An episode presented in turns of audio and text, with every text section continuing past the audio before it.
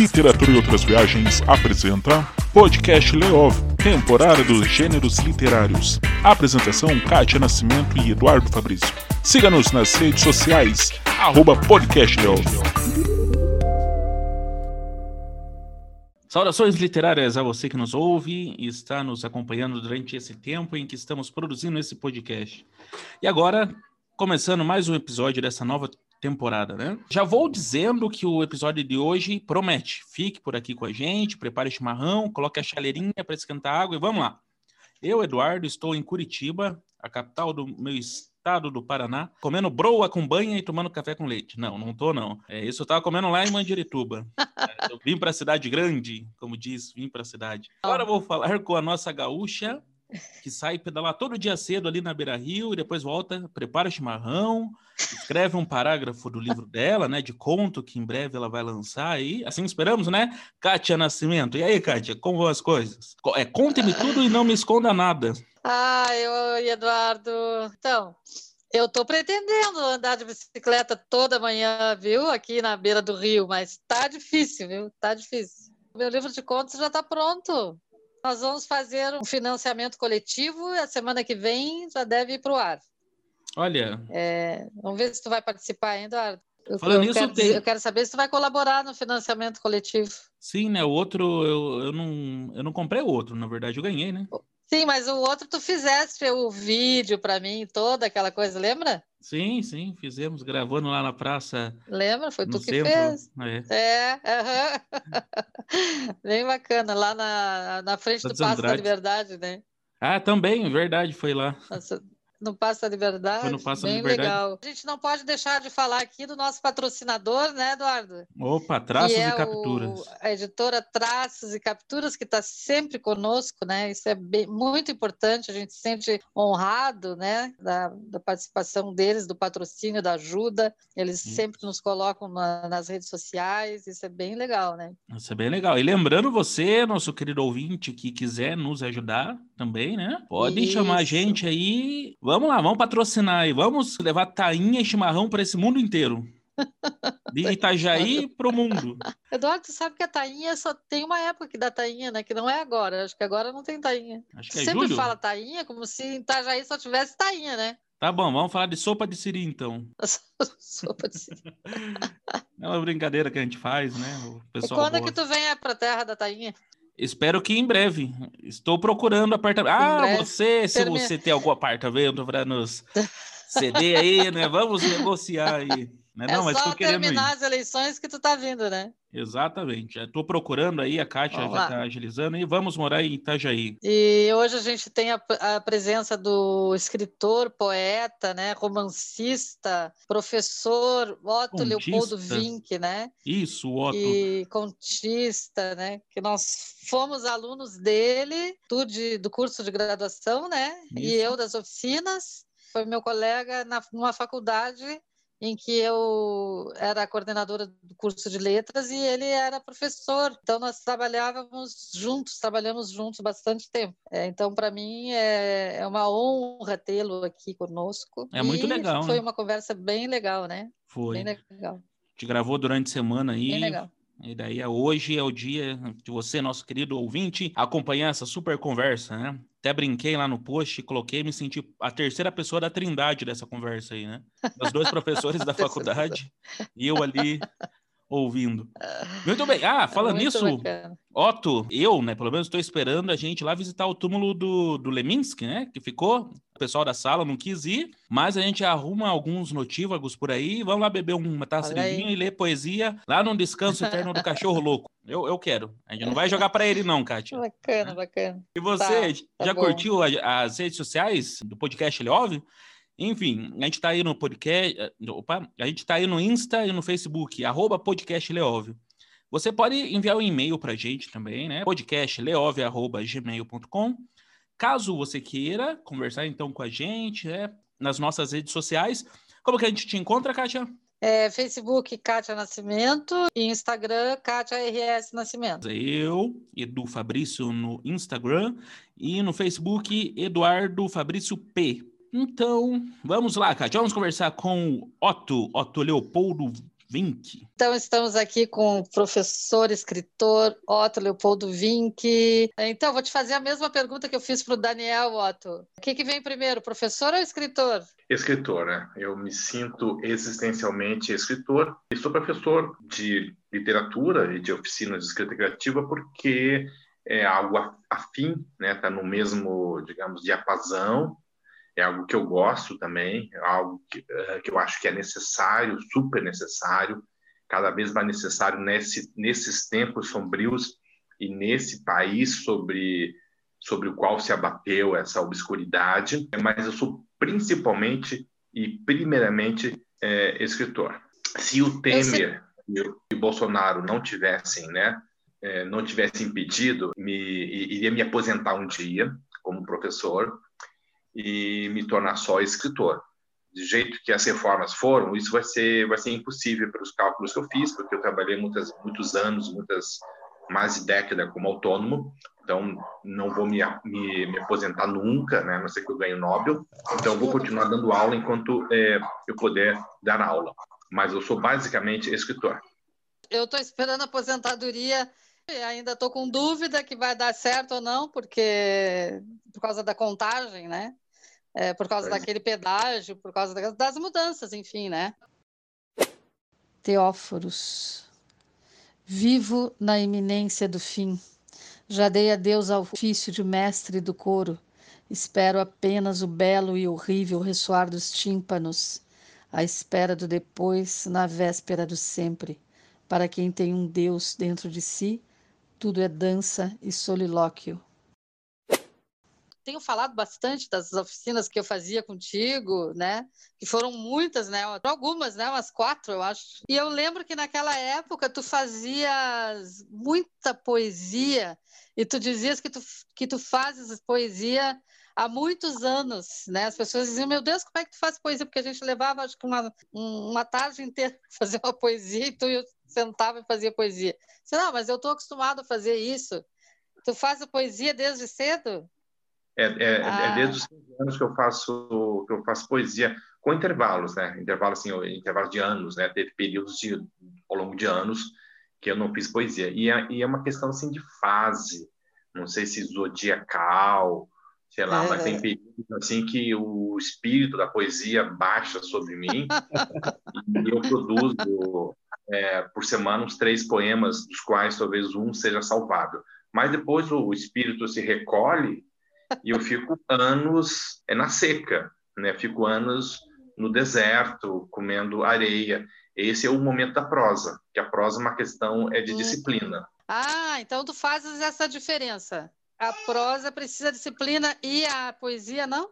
a disciplina é da poesia, ela vem no segundo plano. Tem assim, você faz o poema ou os poemas. Estou falando em, em, linhas gerais, tá? Porque tem poemas que podem ser feitos é, sob disciplina. Mas geralmente, assim, quando você planeja um poema longo, digamos, ou você planeja um livro de poesia temático, aí talvez envolva mais a disciplina. Mas geralmente quando são poemas assim aleatórios que você vai produzindo, depois você no final de alguns anos você vai recolher esses poemas para para um livro, aí vem a disciplina de você selecionar os poemas, podar os poemas, polir os poemas, tirar um verso, acrescentar outro, mudar é uma palavra. É uma, uma disciplina que vem no segundo momento, no segundo plano e que também é necessária, que senão porque poesia não é desabafo, né? Você ah, tive uma ideia, né? A fila está muito longa, vou gravar um poema aqui na, na fila do supermercado.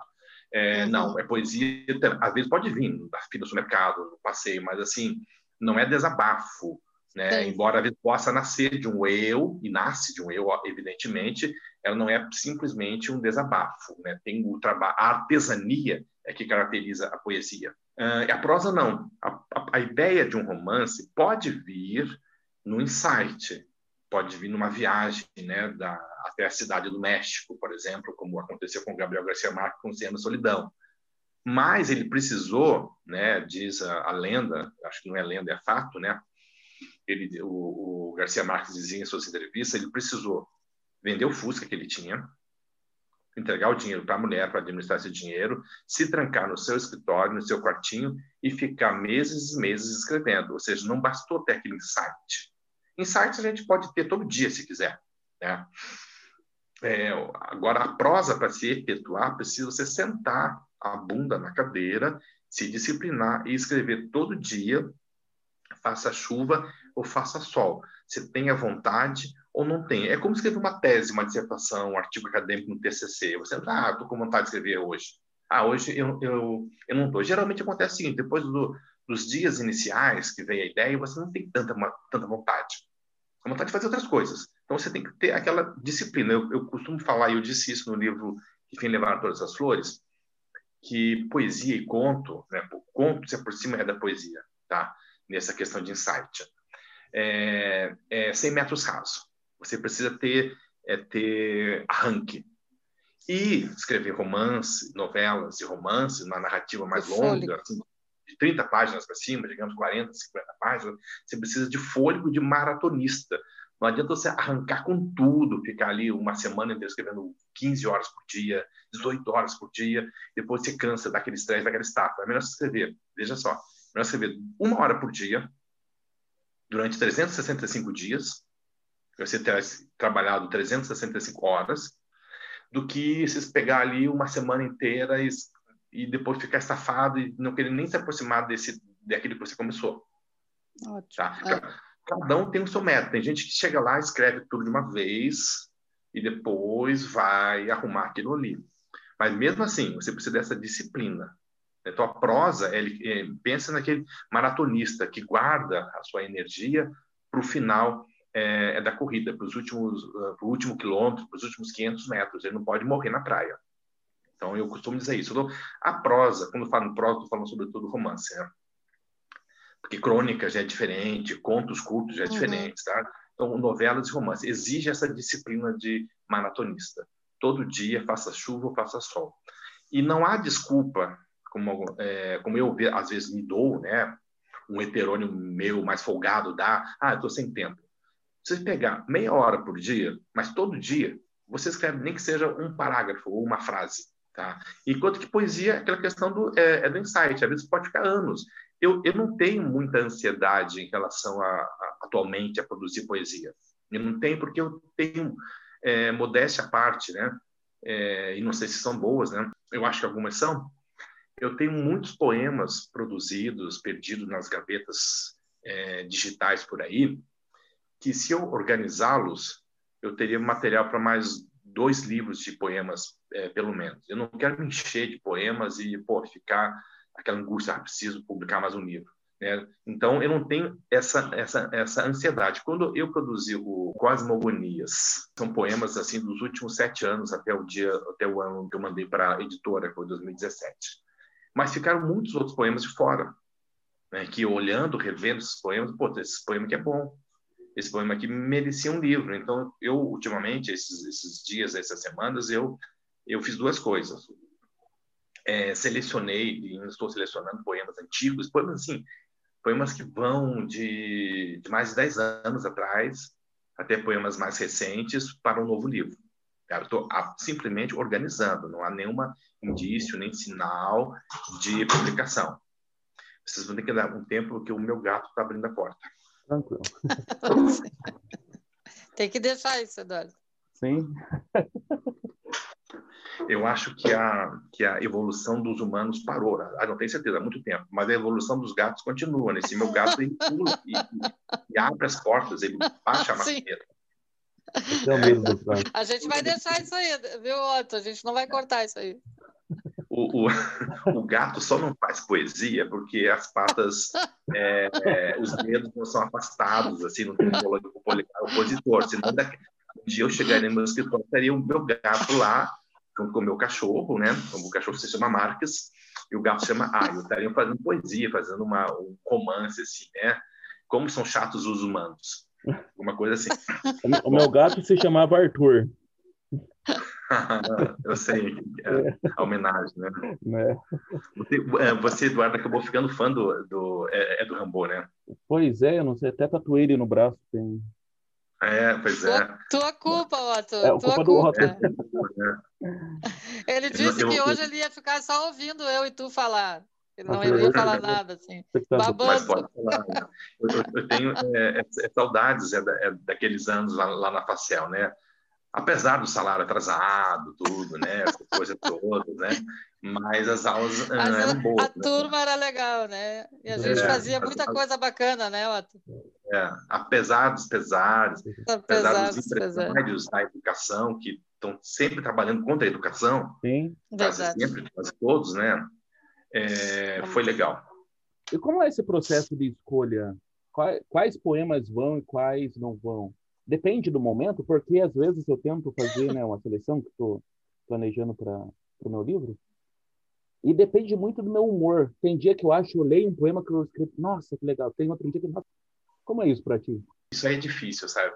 Você não pode julgar o teu poema ou aquilo que você escreveu um dia depois, dois dias depois. Uhum. porque você está ainda naquela energia, naquela vibe, você está é, afetivamente ligado àquilo que você escreveu. Então você não tem é, distanciamento crítico. Às vezes eu acho que esse processo pode levar dias, semanas ou até meses. No caso do Enfim Levar Todas as Flores, alguns trechos que eu tive que, que cortar, só consegui cortar um ano depois. Uhum. É porque quando eu tinha escrito, pô, é muito bom isso aqui, não vou cortar. Mas assim, mas aquilo não tinha a ver com a economia do romance. Então precisa ter uma outra pessoa, um outro heterônimo mais chato, mais crítico, né? Ali, tipo, Ricardo Reis, digamos, né? Para ele analisar o Álvaro de Campos, ah, oh, Álvaro, pô, você está viajando é na maionese. Tem muito verso solto aqui, corta aqui. Então você não consegue fazer isso na hora ou um tempo depois. O ideal sempre é, o ideal é algum tempo é de gaveta, né? Ou seja, meio ano, um ano. Aí depois você vai analisar com olhar crítico. E tem o seguinte, né? Um livro pede, um livro de poemas, uma coletânea de poemas, pede uma certa organicidade. Tem que haver alguma algum vínculo entre, entre os poemas, tanto formal quanto temático. Não precisa ser um, um vínculo é, explícito, né? O ideal, para não parecer uma, uma salada russa, é que tenha... Eu estou é, selecionando, eu tenho poemas que vão assim numa linha, digamos, leminskiana e outros que vão numa linha mais, digamos assim, surrealista, Hilda Hilst, Cecília Meirelles, com versos mais longos, versos não medidos, e, e, às vezes um não bate com o outro, né? Então, às vezes eu fico em dúvida, né? Por exemplo, eu estava é, selecionando esse livro, são 50, eram 50 poemas, agora eu aumentei para 60 para entrar mais alguns. Porque eu, eu, gosto assim, eu penso assim, na minha cabeça assim, né? Tem que ser é, um número fechado, então 50 é um número legal. Eu já não achei 60 um número legal. Né? Eu acho 50, 70 é legal, 100 é legal, mas eu não vou aumentar para 100 porque eu, eu, eu não tenho raspas e restos suficientes para chegar ao número de 100 e não quero um livro muito longo. Mas então tinha um poema estilo meio pop, assim, né? Estilo Leminski, estilo letra de música, e outro que era um soneto. E eu tinha que selecionar e não selecionei ainda, né? Então, uma vibe, um espírito diferente uh, dos dois, eu tenho que ver se está relacionado ao restante dos poemas já já já escolhidos. Então, é, é, um, é um trabalho de edição também. É um trabalho de, de disciplina, esse senso crítico, né? um dia você acha que topa por um, topa por outro, mas assim, aos poucos você vai, às vezes precisa da ajuda de alguém, alguém de fora que leia, né, para dizer, ah, isso tá bom, isso não tá. Às vezes as redes sociais ajudam, às vezes não ajudam, né, porque uma coisa é assim, é, as pessoas estão mais dispersas ao analisar um poema numa rede social. Não significa que o teu poema teve 50 curtidas e outro teve 10, que o de 50 curtidas seja melhor do que o de 10. Às vezes Sim. aquele que vai tende a permanecer é aquele que teve menos curtidas. Né? Talvez Homero não tenha tido tantas curtidas quando ele foi lançado, né? Tô brincando, né? É, o Homero ele era popular, mas, mas só para dar um exemplo assim, é, Joyce, a Flaubert, sabe? Arthur Rimbaud no momento que ele apareceu, né? Ele era mas tu achas, que, tu achas que as pessoas leem com calma um poema na, na, na internet? Na, não, ele funciona mais assim, poemas curtos, poemas rápidos, né? É por exemplo, a, a estética da chamada é, poesia marginal dos anos 70 e 80, ou o Leminski, por exemplo, ou alguns poemas do Leminski, né, é, funcionam, né? Parece que o Leminski ele produziu para a época da internet aqueles poemas assim rápidos, né? Mas o, o, o Leminski ele engana, assim, ele parece que é fácil, mas nem sempre é fácil. Há um outro poema dele mais fácil, uma concessão à, à moda da época, mas assim, dos poetas dos anos 70 e 80, da chamada geração marginal, o Leminski é um dos poucos que sobreviveram e vão sobreviver, porque tem ali tem densidade, tem conteúdo, tem quilometragem de leitura e de estudo, de crítica por trás das aparentes é, é, facilidades, né? E o Leminski também é interessante o seguinte, né? O Leminski, ele, eu, eu admiro cada vez mais o Leminski, né? A capacidade que ele tinha de unir, assim, né? A cultura dele que é do pop mais imediato ali, e um pop muito criativo, uhum. que foi o pop dos anos 60, 70, né? E começo de 80, ele pega ali o movimento hip, o movimento punk, né? E também a MPB, a música popular brasileira, uma fase de ouro ali, os anos 60, 70, ele conviveu, conheceu Caetano, Gil, Horácio Moreira e tal, né? E também a cultura erudita dele. É, esses dias o, o Fábio Campana postou no Facebook um texto de uma crônica de memórias, né? Relembrando quando ele teve aula com o Leminski. O Leminski, aos 20 anos, era professor de cursinho, sem ser formado, e o pessoal vinha de longe para assistir às aulas dele. E no final da aula, os, os caras que iam fazer, por exemplo, vestibular para direito, que naquele tempo caía latim, iam tirar dicas de latim com aquele pirralho de 20 anos, que tinha a idade dos, dos alunos. É impressionante a capacidade como o, o Leminski, tão cedo, adquiriu é um, é um, repertório tão amplo e tão vasto. Ele dava as aulas é, no cursinho dele, mostrando, por exemplo, Bob Dylan, que era novidade na época, e citando, sei lá, Descartes, fazendo os links. Não havia essa palavra né, usada hoje no português, Sim. links, né? Mas já fazia os links, né? botava numa vitrolinha ali o Bob Dylan, que era novidade, torna a falar, não era o ícone, o canônico de hoje, o Nobel de hoje, era um cara Sim. Tinha aparecido, recém-aparecido, e no Brasil naquele tempo pouco a gente conhecia o Leminski, o Leminski, o Bob Dylan, botava uma música do Bob Dylan, fazia um link com Descartes, com poesia grega, poesia latina, poesia, os concretos, Rambaud, era impressionante.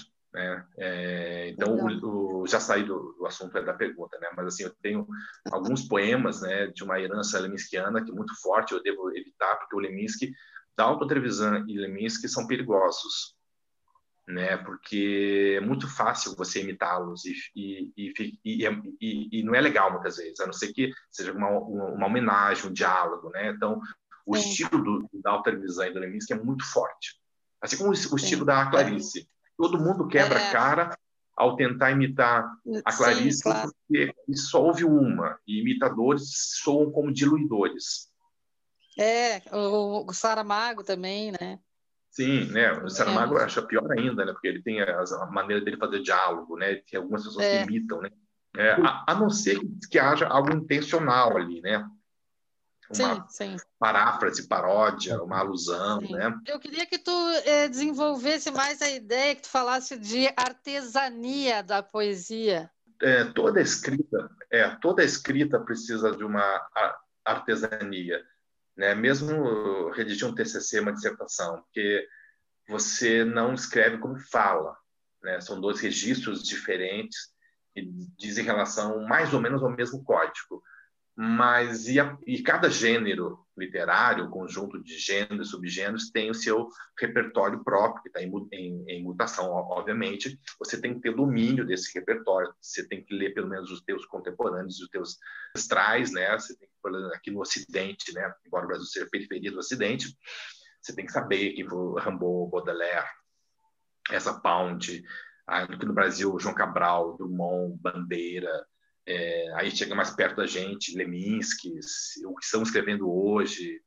Você tem que estar tá, tá a par, tem que estar tá antenado, senão você fica um artista ingênuo, né, naif, né, que às vezes pode, até às vezes rola um poeta, entre aspas, ingênuo, bom, né, mas você tem que estar tá a par do que do que está rolando, do que aconteceu, do que rolou, para você ter consciência.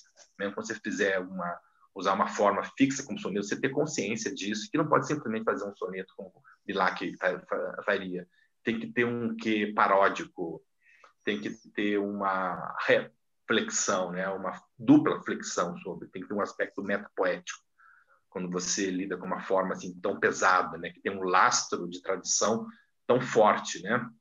E por isso pode malograr quem tenta, quem se aventa, que pode parecer ingênuo, né? não pode ser assim, batatinha quando nasce, para pelo chão. Então, toda escrita exige uma artesania, mas a poesia é a arte da palavra em si, porque já dizia o Mallarmé, né, naquele caos ali, né, o, o pintor Manet chegou para ele um dia e falou assim, pô, Mallarmé, eu tenho muitas ideias legais na minha cabeça, né?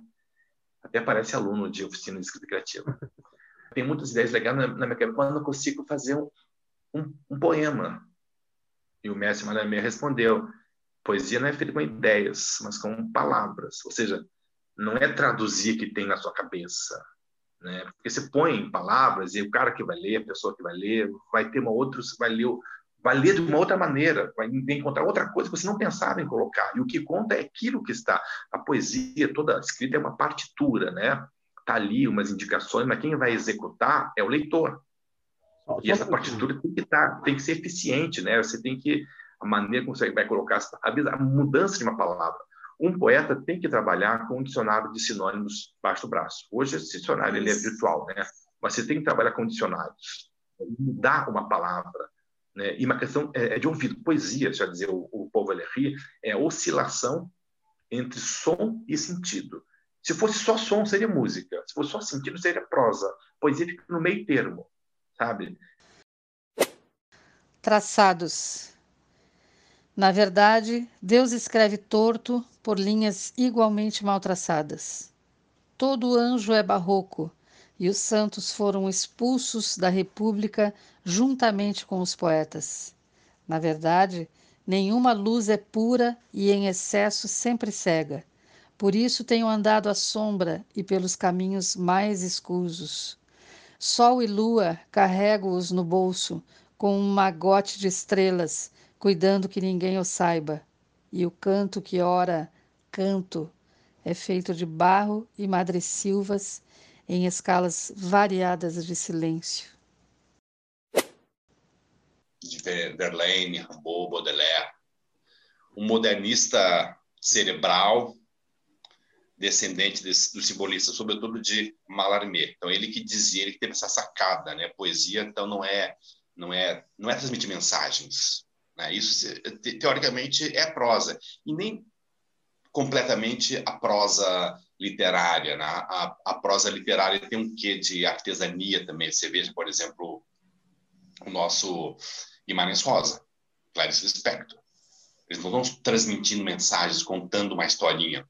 Aliás, Clarice Lispector faz, faz tudo, menos contar historinhas. Né? O que tem de enredo nas suas, nos seus contos e romances é muito tênue.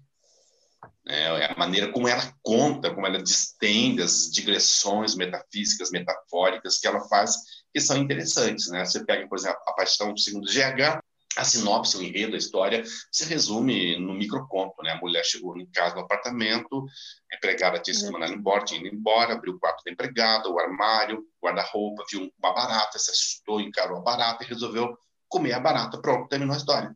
Exato. Né? Como que ela conta isso em 180 páginas, é. aí é puramente clariciano, né? É os mistérios de Clarice que só ela uhum. tem. É, e cabe a nós admirar apenas. O jeito que ela escreve é que é a arte, né, Otto? Mais importante, no caso é, da prosa moderna e contemporânea, mais importante do que o que se conta é como, é se, como conta. se conta.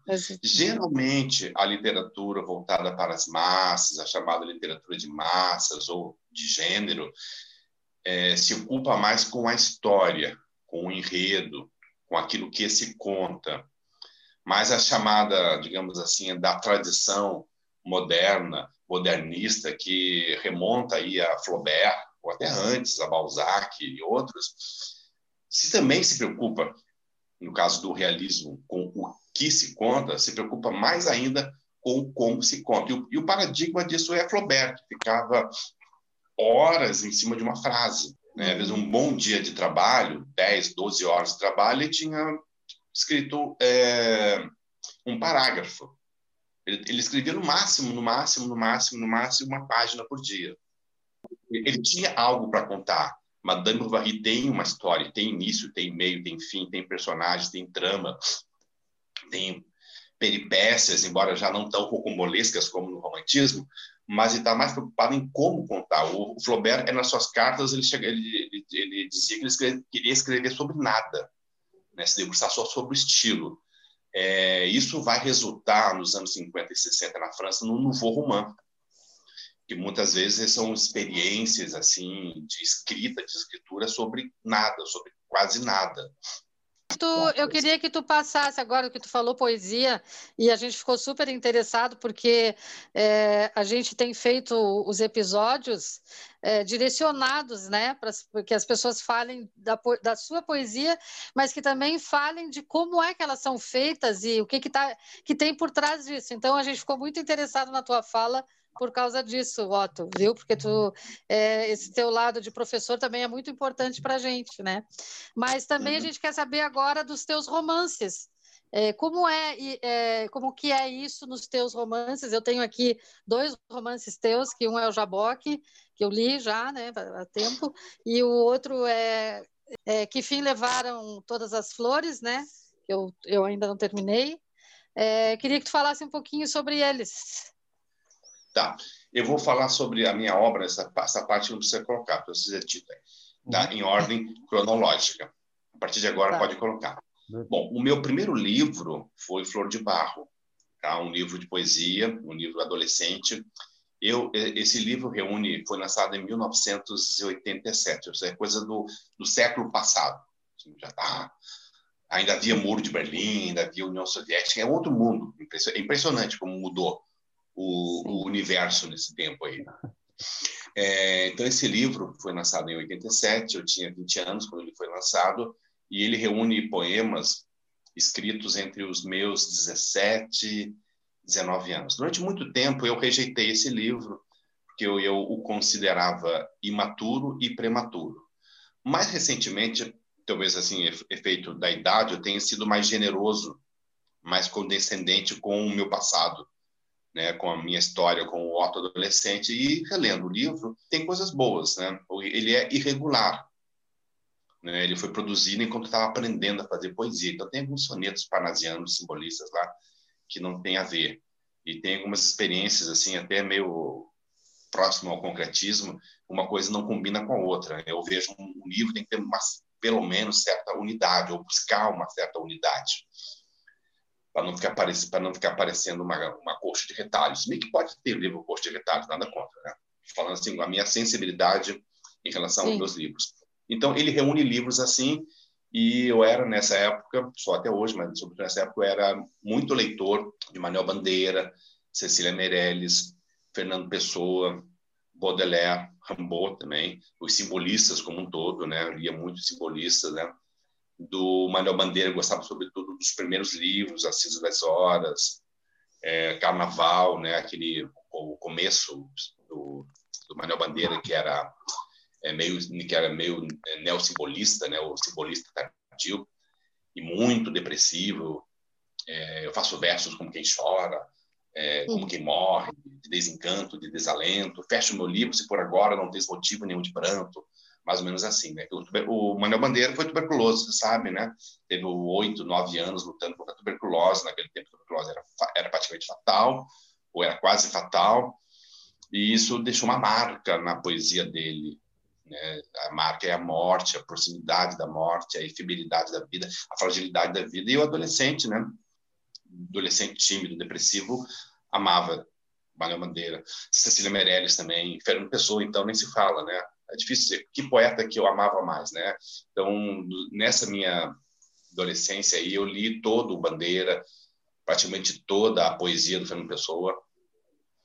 É... A Cecília Meirelles eu li quase inteira nessa época.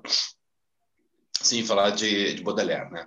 Então, esse livro, Flor de Barro, ele reúne poemas desse período. Então, tem algumas coisas boas aí, sabe? Bom, mas aí aconteceu o seguinte, né? A vida foi levando, foi me levando, me deixei levar, e durante mais ou menos 10 anos a literatura ficou em segundo plano.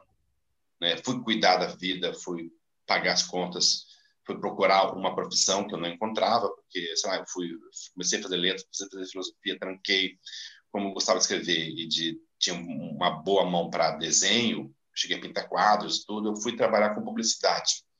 Comecei a fazer um curso no, no Senac, um curso técnico, é, é, você trabalhar de funcionário, pagavam muito pouco, né? Os brasileiros de hoje não devem estar lembrados, né? Mas o salário mínimo era muito baixo. Então, se dois, três salários mínimos era como se fosse um salário mínimo hoje.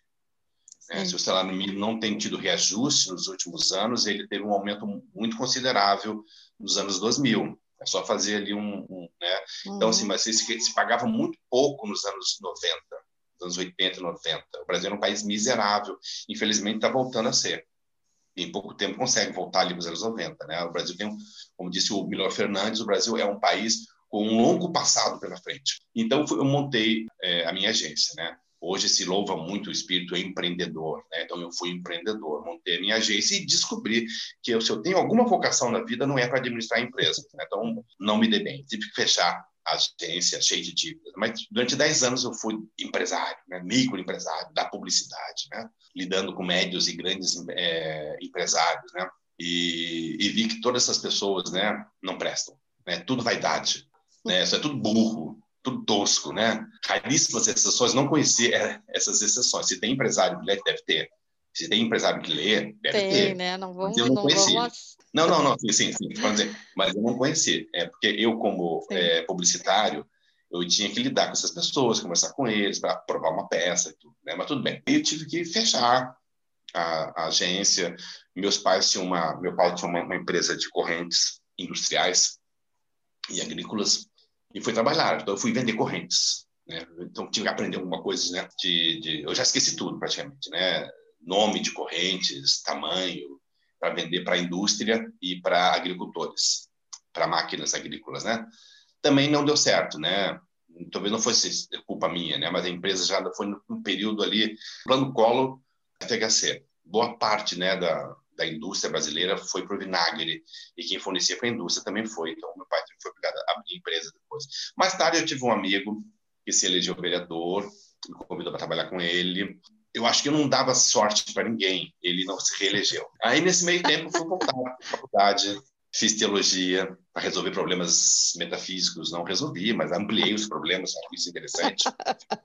Ai, e a literatura me pegou de volta nesse meio tempo. Né? Aí eu comecei a escrever contos, comecei a escrever. Aí um conto saiu o Jaboque, um, era um conto, a princípio o Jaboque, era a história de um cara que quer escrever um romance. Escrevi o conto, mandei para o concurso, não ganhei. Aí pensei, pô, esse conto ele merece ser um romance, vai ser um espelho, né? Tem que ser um, um romance sobre um cara que quer escrever um romance. Ele estava na, na, época é, se falando muito de romance pós-moderno, literatura pós-moderna, metaficção, e eu quis, bom, vou pegar essa característica e vou exagerá-la. Né? Vou fazer um, um hiper, mega, meta ficcional. Então, é um romance, como quem já leu já sabe, né? de um cara que quer escrever um livro. E você não sabe se você está lendo o livro que ele sobre o cara, esse professor universitário que quer escrever um livro, ou o livro que ele está escrevendo. Na verdade, fica meio ambíguo isso. No final, fica um pouco se aproxima a história sobre ele e a história dele que ele está contando. Então, todas as questões que envolvem literatura, a necessária disciplina para escrever, a vida que nos afasta dessa disciplina, dessa meta, desse foco, se a literatura é capaz de dar sentido à vida, o que é escrever literatura num país periférico, um país pobre como o Brasil, onde há necessidades mais prementes, tipo, antes, por exemplo, as pessoas querem, diz o Frei Beto, né? as pessoas têm sede de pão e de poesia. Mas antes da poesia tem que ser assim, o pão, né? A pessoa, um cara está na rua ali, sem casa, sem abrigo, sem moradia, sem saúde, sem comer, você não vai chegar pro cara e dizer um rap para ele, né? Ele, pô, legal, beleza, mas por favor, estou precisando comer. Então, é, o que é escrever poesia? O que é escrever romances mais ou menos experimentais no Brasil? Então, todas essas questões aí que não tem resposta, né? Porque a arte justamente existe para para as perguntas que não têm respostas. É. Nós não somos missionários, assim, o missionário é aquele que chega assim, ó, chega é na sua porta e eu tenho a resposta para a sua vida. Tá? É Buda, é Jesus, é fulano, é ciclano, sou eu mesmo, né? Malafaia, Sim. mas eu tenho. Mas não, nós escritores, né? Nós artistas literatos, nós somos aqueles que somos advogados do diabo, nós tememos dúvida, né?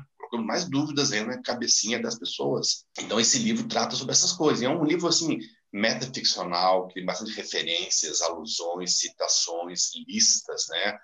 É, epígrafes. Tem, cada capítulo começa com duas a quatro epígrafes.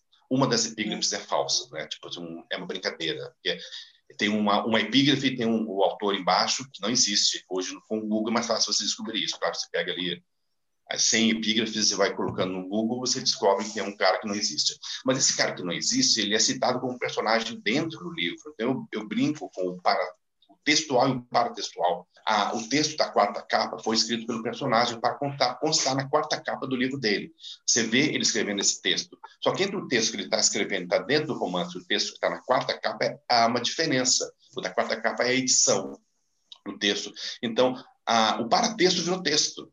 Né? Geralmente, assim, uhum. as fronteiras do literário, né, do ponto de vista digamos, espacial, físico, é assim, o literário está dentro da, da, da, capa, o paratexto não é texto. Mas eu brinquei com isso, no sentido de que o paratexto virou texto, né? O texto da quarta capa é o texto, está dentro do livro. Fiz algumas brincadeiras assim, né? metatextuais, paratextuais. Escrevi o Jaboque, que é um romance de certo fôlego, 300 páginas, 100 mil palavras e terminei o romance e tinha dois concursos abertos, né? Um em Portugal, que não existe mais, que dava 50 mil euros, e outro na Bahia, na Academia de Letras da Bahia, que era 15 mil reais. É, mandei para os dois. Mandei primeiro para Portugal, que SEG encerrava antes, mandei. É, caríssimo, né? Caríssimo, caríssimo, caríssimo, caríssimo, né? Naquele tempo eu via de bolsa, né? Das bolsas, né? Para, se não me engano, estava fazendo mestrado. E, e, naquele tempo você tinha que imprimir. Eram cinco cópias, pô, 300 páginas vezes 5, imagina. Mais encadernação. É, eu não tinha impressora. Eu tinha que chegar numa copiadora, imprimir, encadernar e mandar pelo correio. Imagina o preço de correio disso. Assim, eu não sei o valor, mas assim, eu acho que eu gastei perto de mil reais, perto disso. Né, com muita dor no bolso, na alma, crise existencial tremenda, né? tirando leite. Eu queria, deixa eu fazer um né? parênteses aqui, eu queria que tu contasse essa história. Eu ia pedir para tu contar essa história, pode continuar. Então, assim, tirando leite das crianças, surbiando leite das crianças, né? Literato é foda, né? Ele rouba de si e dos outros né? literatura. E se ele não for capaz de fazer isso, ele não é um literato, ele não é escritor. Né? Ele pode ser um é literato, é não é um... Bom, aí mandei para Portugal. Não sei quanto tempo depois o pacote voltou para casa. Oh. Não acharam, não acharam o endereço lá. E, já, e, e as inscrições já tinham acabado. As inscrições já tinham acabado o pacote voltou, o meu livro genial voltou, ele não ia me, me redimir. O mundo não ia se conhecer, né, Otto? Não, assim, também o, o prêmio que eu eventualmente fosse é. ganhar não ia do meu investimento, da minha despesa, né? Aí eu entrei em contato lá com eles, né, com, com, com a instituição que estava promovendo o concurso, falei, olha, aconteceu o seguinte, tal, tá, então você pode mandar de volta desde que você pegue ali o pacote, a, a página, a, a parte do pacote, né, do, inicial com o carimbo mostrando que você enviou dentro da data, manda de volta. Aí pensei, vou ter que gastar de correio de volta novamente, né? Ah, deixa para lá. As chances de ganhar, as chances de ganhar são mínimas. Não vou mandar de volta. Nesse meio tempo recebo, né, uma um telefonema de fora da Bahia. Meu filho mais velho, Matheus, atendeu e ele falou: "Pai, telefonema da Bahia". Aí eu, eu pensei assim, ganhei. Ninguém né, vai, vai, vai telefonar assim para todo mundo que se inscreveu, né, que eu tinha mandado para um prêmio de romance da Academia da Bahia. Ninguém vai, vai telefonar assim, olha, a, a, a secretária liga para todo mundo que mandou o, os livros e avisa que eles, não ganharam. Obviamente vão ligar é. só para o vendedor. Aí antes, antes de atender, eu já sabia que tinha ganho. Aí, ó, o senhor Arthur Bonfim, que estão aqui, a comissão julgadora acabou de sair da sala e o senhor foi contemplado com o prêmio. Ah, beleza, tal. Fazendo de conta que era a coisa mais normal do mundo ganhar prêmio, assim, né? Nunca tinha ganho, tal. Tô acostumado com prêmio, porque tô na lista do Nobel todo ano tal. É, aí eles falavam, você vai receber um telegrama. É, era o tempo que havia... Os já estavam em extinção, né? Mas ainda as academias gostam de coisas antigas, né? Você vai um tal, né? Aí eu, beleza, beleza, tal. Desliguei o telefone e dei um berro. ganhei o prêmio. Tá? Alguns dias depois ganhei o telegrama e o legal do prêmio foi o seguinte, né? É, fui para Salvador duas vezes, né? Com passagem paga, avião, fiquei em hotel quatro estrelas. Me lembro que não era cinco estrelas, né? Era quatro estrelas, mas assim o Rapa estava no mesmo hotel, né? Então estava ali com a celebridade, né? O Sim. motorista era patrocinado pela Braskem, é, que patrocinava o prêmio da Academia de Letras é, da Bahia. Só um pouquinho, gente. Marx, silêncio. Marx. o Marques, né, não, ele fica gemendo, assim, né? O espírito É o gato? da casa do Otto. É cachorro, é cachorro. É O Marques é o Ah, cachorro. cachorro. Ah, é cachorro. O, o, o, o gato eu queria é, chamar de, é, de Engels para fazer a dupla, né? Mas é, é aí em homenagem a Clarice Lispector, que o nome dela é, ucraniano era Aya Raya, né? Só que aí o gato mudou de sexo, virou macho, Aya virou Aya. Bom, continuando, né? É, o legal, então, foi o seguinte: fui para Salvador duas vezes, passagem paga, hotel quatro estrelas pago, motorista à disposição. Então, fui no ano para a cerimônia, receber o prêmio, presente, o Jacques Wagner, recém-eleito. Ele pediu licença para furar a fila, porque tinha outros compromissos, para pegar o meu autógrafo. Ele pediu licença, ele não chegou assim, Ah. Aqui. licença, autografei para ele, não sei se ele leu, tá? Mas ele pegou o livro autografado. Foi algo interessante também, porque eu estava de terno, tinha alugado terno, assim, né? Eu só uso terno, assim, em é, casamento inteiro. Mas inteiro não uso uma terno, moro, muito quente aqui, né? Mas então eu tava, a- aluguei um terno, só que esqueci de, de, é, de levar cinto, né?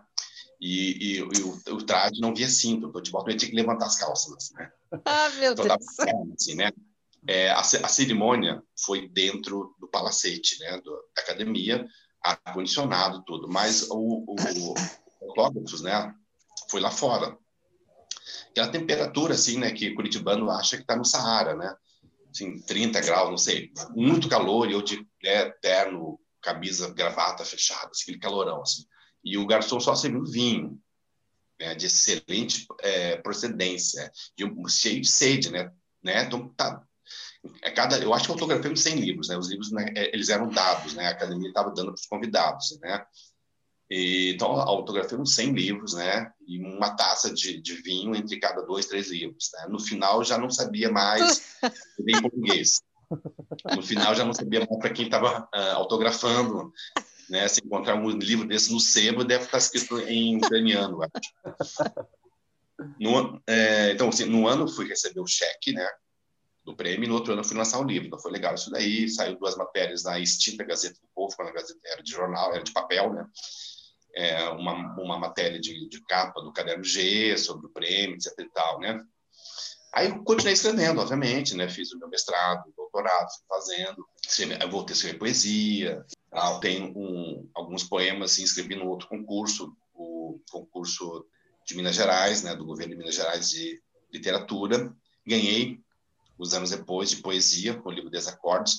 Acabei não publicando o livro, tá? E o livro não vai ser mais publicado, porque eu já peguei esses poemas e usei em outras coisas, né? Mas ganhei uma grana também e tal. Nesse meio tempo, ganhei duas bolsas, uma bolsa da Funarte para escrever obras, né? Escrever uma novela, que deve vir a ser publicada aí ano que vem, por lei de, de Ah, que legal. E e ganhei uma bolsa também para obras em fase de conclusão da Biblioteca Nacional, com a qual terminei um romance que está inédito ainda. Mais cedo, mais tarde, eu vou lançar. Já revisei várias vezes depois. É um romance já antigo, assim, é antes de Que Fim Levar Todas as Flores. Então, entre Jaboque e Que Fim Levar Todas as Flores, dá um hiato longo. Mas eu escrevi dois, um romance e uma novela nesse meio tempo. E então, mais recentemente, juntei a minha, da minha fornada alguns poemas e publiquei Cosmogonias pela Cotter aqui de Curitiba, do Paraná.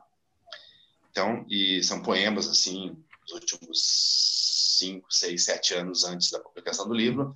E mais recentemente escrevi o Que Fim Levar Todas as Flores, um romance histórico ambientado em Curitiba nos anos 60. Esse romance caminhava comigo há muito tempo. O Flaubert disse, você tem que escrever uma coisa que te incomode, um tema que te incomode. Sabe? Claro, não sei que seja ghostwriter, escreva de maneira profissional. Tá, mas aí se não é literatura, aí é escritura, aí é redação, sei lá, é outra coisa. Literatura, embora não seja algo místico, tem ainda um pouco de coisa de vocação, né? de chamado. É, então você tem que escrever uma coisa que te incomoda. E o tema dos anos 60, a luta, a resistência contra a ditadura militar, a revolução comportamental da época, as mudanças históricas, é o zeitgeist dos anos 60, sobretudo o ano de 68, o ano que dizem não terminou, cujos efeitos ecoam, prolongam-se para o bem e para o mal até hoje, causando polêmicas e divergências. Até tem gente que já ah, temos que enterrar 68 e volta em 68 volta, né? Sempre que tem, tem manifestações massivas. E tem quem diga né? que isso não existiu também, né? É, é sempre que tem manifestações massivas, como nos Estados Unidos esse ano contra o racismo, né? Os fantasmas, no meu caso, acho positivos, obviamente, né? Vêm à tona, né? Os anos 60 foram anos de luta pelos direitos civis dos Estados Unidos até o comecinho da década, muitos negros do Sul não tinham direitos, não eram plenamente cidadãos americanos, na maior, entre aspas, democracia do mundo. Nós estamos vendo recentemente que os Estados Unidos é um grande bananão, sempre foi. Né? Uhum. Agora isso está sendo escancarado, eu acho muito divertido isso, trágico, porém nós aqui da, da, do Bananão do Sul, a gente Sim. não pode deixar de rir um pouquinho, de sorrir um pouquinho. Né? É. Tá, tá, bem legal essa, essa questão aí. Essa disputa. Do... É, é, numa coisa, os, os, os americanos, os estadunidenses são mestres em entretenimento. Até as eleições viram um, um grande final de basquete, de, de Copa do ah. Mundo, torcida para ambos os lados, dúvidas, isso é muito divertido, né? Embora tenha repercussões é, mundiais, nem sempre não positivas, muitas é. vezes. Né? Que fim levar professores é sobre ter ambientado em Curitiba, começa a história é, os, os, três personagens né, principais estão numa cidadezinha do interior, uma cidadezinha que eu não dou nome, uma cidadezinha do interior típica, com uma praça, com coreto, tem na faixa dos 15 anos, o, o narrador, o Rui, está na escola ali morrendo de tédio, chega um aluno novo, o Adri, chama atenção, porque o Adri tem o cabelo um pouco mais comprido. Naquele tempo, todo homem, todo rapaz usava cabelo escovinha, né? com o cabelo se assim, encapando, a ponta de cima da, da orelha era coisa de viado. Né? A, a, sociedade era muito, século XX era muito rígida, duas guerras é, mundiais, é, duas guerras mundiais militarizaram a indumentária masculina e a postura masculina. O homem do século XIX era, o, era mais o dandy, tinha a figura do dandy era mais assim, para usar uma palavra da moda, né?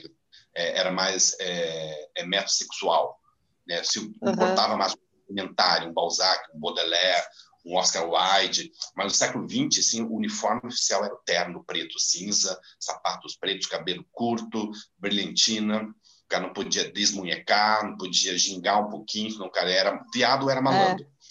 É. É, então, nos anos 60, esse paradigma ele se dissolve, muda rapidamente, isso de maneira brusca, assim, né? Em uma década, assim, você vê, acompanhe a iconografia de uma banda, qualquer banda dos anos 60 que atravessa a, a década, pega os Rolling Stones, pega os Beatles. Os comecinhos estão ali de franjas e aquele cabelo já era comprido, né? Se você chegasse numa escola ali no ensino médio com uma franja de John Lennon, com uma carta em 65, o diretor te barrava na porta. Isso é fato. Não é lenda, é fato. Sim. Você entrar com aquele cabelo lá. Tá, então, e a gente que saía, a gente que tinha amigos que tinham cabelo comprido, o pai dizia: Você já vem aí com esses cabeludos. É, cabeludo é. queria dizer que não prestava. É, na, Só porque tinha 90, cabelo comprido. Na, nos anos 90, eu lembro que tinha. Era, quem tinha cabelo comprido era chamado de bicha louca. É, pois é. Agora, agora, imagina isso, tem uma crônica do, do, do Darquato Neto, né, que ele fala o seguinte, ele quer alugar um imóvel, né, alugar um apartamento, pelo telefone, beleza. Quando ele ia pessoalmente, ele chegava com aquela juba, ah, não, já tem alguém. Ele era agredido, ele conta um Sim, caso... Sim, imagina, é. É uma senhora com, a, com, a, com, o filho, e ele viu de longe os dois tramando. Se aproximaram dele e, e a criança pergunta, mãe, é pai, é, é, é homem ou mulher? É. Não sei. É. Aí ele fala, é mulher. Aí ela faz o filho assim, é, é, chocada, horrorizada, né? Então, é, era assim, mais ou menos, isso no começo dos anos 70. Tá? Então, assim, os meus personagens estão ali, né? É, o, o, o, narrador, o Rui, está na escola, morrendo de tédio, aquele assim, tempo que você ia de uniforme, de, ia de microterno para a escola, Sim. né? Aquele uniforme de, do, do Angus Young, do ACDC, era o uniforme oficial dessas escolas do mundo inteiro. Aí chega o, o, o Adrian, um cabelo um pouco mais comprido, chama a atenção do Rui, eles começam a ficar amigos, e o Adrian tem as informações que o Rui não tem ele sabe quem é Bob Dylan, ele já leu Sartre e começa a dar essas dicas, começa a emprestar livros, começa a falar, a, a abrir a cabeça dele, ó, nós estamos numa ditadura, ficam amigos, né? e o Rui, que é de uma família muito conservadora, de pais de origem imigrantes, aquela tal da ética do imigrante, do que fala, fala o Paulo Leminski, né? lá nos anos 80, né, que forjou certa o caráter do paranaense, né? O paranaense é geralmente sério, conservador, todo mundo hoje isso está muito evidente, né? Mas sempre foi assim. O paulinense já sacou isso nos anos 80. Isso é, é, é uma consequência da assim o, o, o, o imigrante vem para cá, europeu, pobre, camponês, ascende socialmente lentamente sempre com abrindo mão dos prazeres, divertimentos, e ele fica muito sério, muito morigerado e muito de má vontade com quem sai, sai um pouco para fora desse padrão. Tá? E, então, o Rui é de família assim. O Adrian não, o Adrian é de família já de, é de judeus laicos, o pai dele era sindicalista né, do Brasil, de ideia esquerda, a mãe dele se vestia não como as mães da época, já se vestia de calças compridas, então, e essa, a família do Adrian chamava atenção, porque eles podiam conversar na mesa, contavam piada, riam, e ele, na família dele, aquela aquele silêncio opressor, o pai muito severo, né? patriarca padrão, né, da família de bem brasileira paranense, né? Em pouco tempo, né, entra uma outra pessoa nesse trio que é a a Elisa, eles já liam Sartre, agora a Elisa traz Simone de Beauvoir, traz algumas ideias feministas, etc e tal.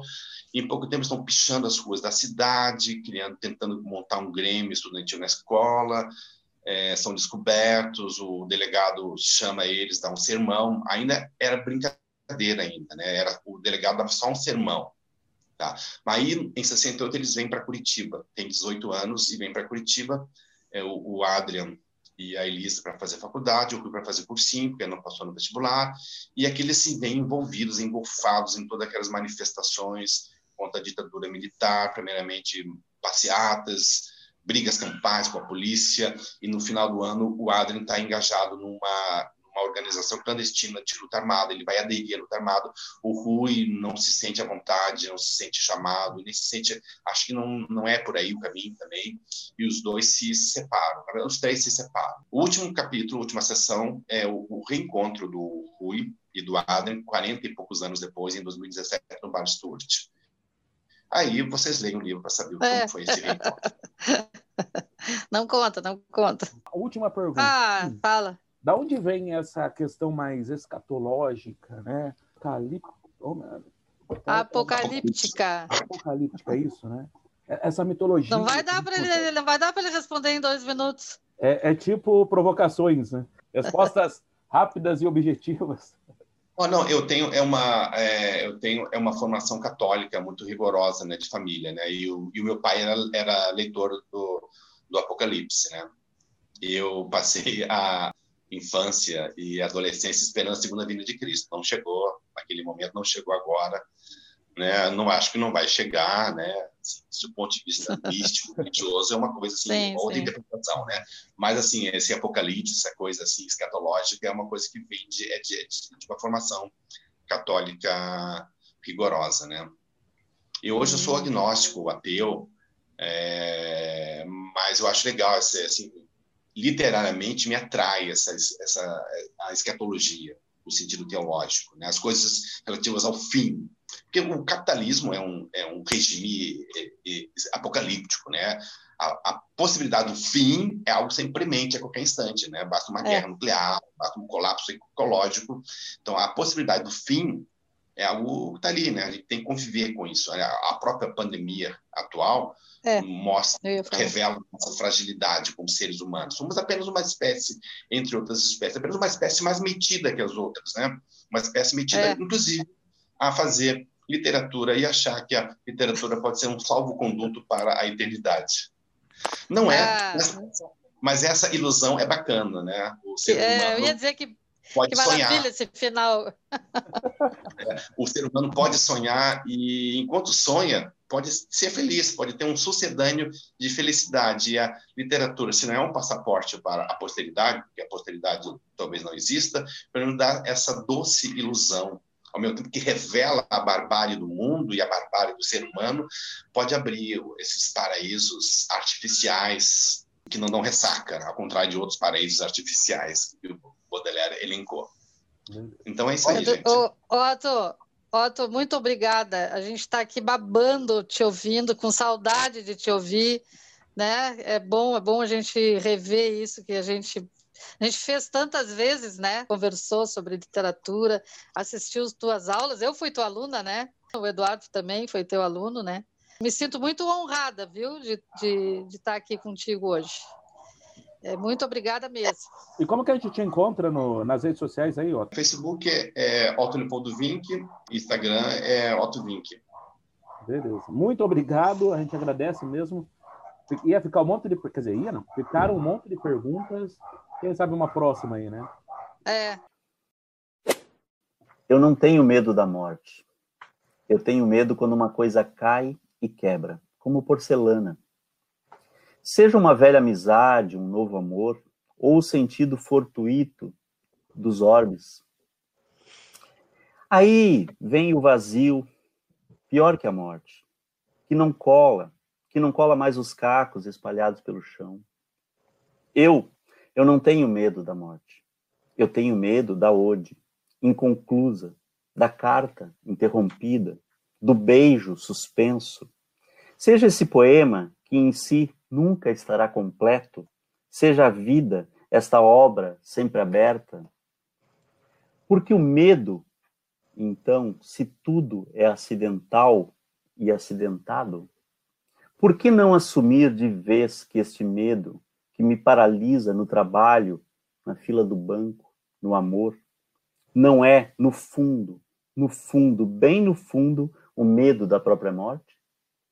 Talvez seja para não dar o braço a torcer e, e esta velha desmancha prazeres que corta os brotos antes das flores, ou quando não colhe as flores antes dos frutos, as oferece ao nada. Muito bem, obrigado a você que ficou até aqui, né, até o final com a gente. Espero que você tenha se divertido, tenha gostado da nossa conversa é, com esse carioca é do Rio de Janeiro ele, né, Cátia? Ele é carioca, é. Carioca, ele é carioca, ele é carioca. Carioca então... e faz muitos, muitos anos que ele vive em Curitiba, né? Curitiba, já virou um cara do leite quente, virou os dentes da gente. Já, já virou. bem bacana, né? Bem bacana. Estou bem faceira com essa conversa com, com o Otto. Foi muito legal. Como e... diz na minha terra, estou bem faceira. Bem, bem faceira. Relegante, bah. Então é isso aí, Kátia. Semana que vem a gente vai dar uma pausa. É a última semana aí para a campanha e eu né, vou tô Esperar as eleições, né? Isso. E daí voltamos com tudo depois, até o infinito, ao infinito e além. Kátia, então, mais alguma coisinha, Kátia? Não, né? Acho que agora só o próximo episódio que a gente ainda não vai dar o nome, né? Na Isso. semana que vem a gente vai ver. Vem uma mulher por aí para entrevistar? Acho que sim, né? Agora tem que vir a Semana das Mulheres, né? Semana das Mulheres. É. Não é março, mas a gente vai fazer Vamos... a nossa semana aqui das mulheres. Isso. Então, Exato. comente nos nossos posts. Se ainda não nos segue nas redes sociais, arroba podcast Leov, no Insta e no Facebook. E se hoje foi a sua primeira vez, eu espero que você tenha gostado. E se você já nos acompanha, agradecemos de coração e vamos juntos incomodar as pessoas que nos cercam com arte como disse Mayakovsky, né? A arte não é um espelho para refletir o mundo, mas um martelo para forjá-lo. Então, nos encontramos daqui a duas semanas com mais um convidado ou convidada. Tchau, Kátia. Até mais. Tchau, Eduardo. Tchau para todo mundo. Literatura e Outras Viagens apresentou Podcast Leov, temporada dos gêneros literários. Apresentação Kátia Nascimento e Eduardo Fabrício.